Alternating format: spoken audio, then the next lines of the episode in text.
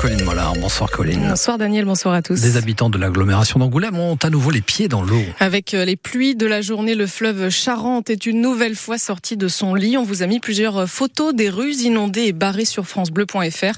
C'est le cas dans le quartier de Saint-Cybard, à Gompontouvre, au plan d'eau de la Grande Prairie, à Saint-Iriex aussi. Partout à Angoulême, des barrières sont prépositionnées pour fermer les routes si la situation s'aggrave. À Sainte, l'agglomération vient d'annoncer la fermeture de la déchetterie nord puisque la rue de Taillebourg n'est plus accessible à la circulation. Beaucoup de pluie donc en ce moment, mais des températures printanières avant l'heure. L'hiver que nous sommes en train de vivre est le troisième hiver le plus chaud jamais mesuré en France, derrière 2020 et 2016. Il a fait euh, environ 2 degrés de plus que les normales de saison selon Météo France. Rien de très surprenant après un automne record.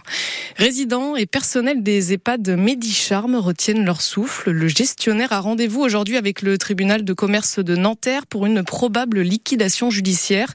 Peut-être y aura-t-il un repreneur. Des pistes, en tout cas, sont étudiées pour les 43 établissements, dont 10 en Nouvelle-Aquitaine.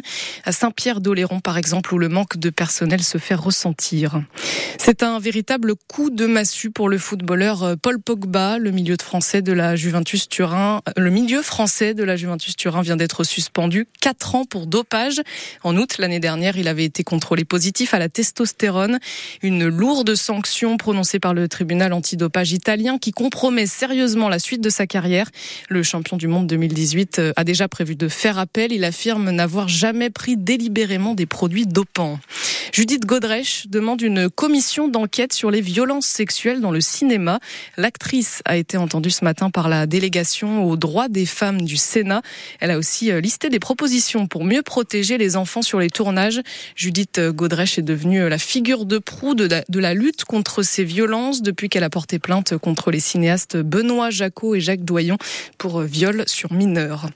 Vladimir Poutine s'est adressé à la population russe ce matin à la télévision pour son traditionnel discours annuel avec des menaces contre l'Occident après les propos d'Emmanuel Macron sur l'éventuel envoi de troupes en Ukraine.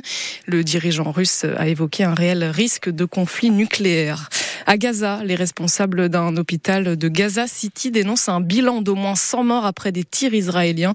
Selon le Hamas, l'armée israélienne a ouvert, a ouvert le feu aujourd'hui pendant une distribution d'aide humanitaire. En Coupe de France de foot, suite des quarts de finale, ce soir, le petit pousset de la compétition, le Puy en Velay, club de National 2, affronte le Stade Rennais à Saint-Etienne, coup d'envoi à 20h45.